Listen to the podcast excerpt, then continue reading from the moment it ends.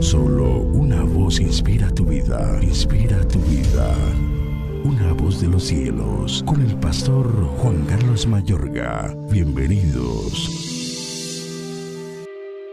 Después subió Naas Amonita y acampó contra Jabes de Galaad.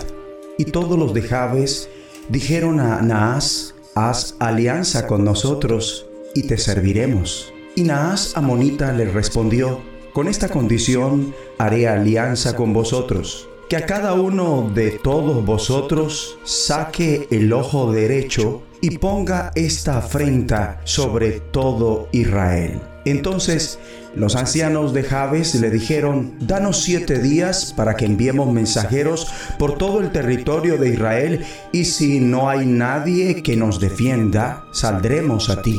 Llegando los mensajeros a Gabaa de Saúl, dijeron estas palabras en oídos del pueblo, y todo el pueblo alzó su voz y lloró. Y he aquí Saúl, que venía del campo, tras los bueyes. Y dijo Saúl, ¿qué tiene el pueblo que llora? Y le contaron las palabras de los hombres de Jabes. Al oír Saúl estas palabras, el Espíritu de Dios vino sobre él con poder, y él se encendió en ira en gran manera.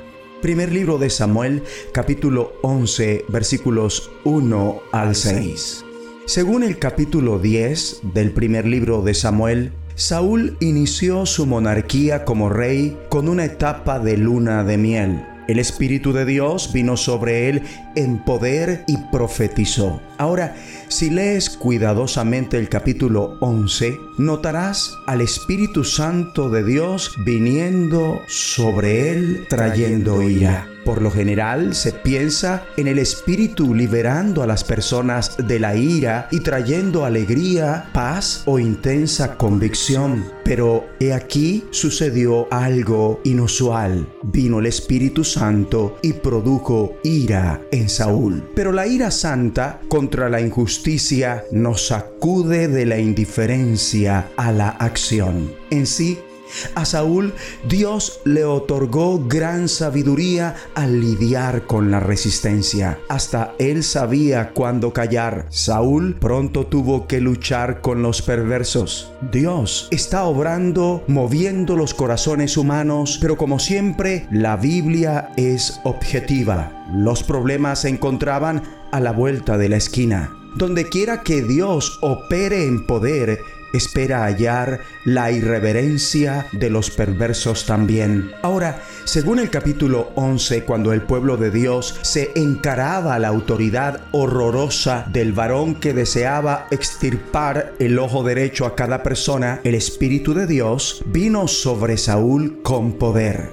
Dios le concedió una gran victoria y tuvo la sabiduría de decir más adelante, nadie va a morir hoy en este día el Señor ha liberado a Israel.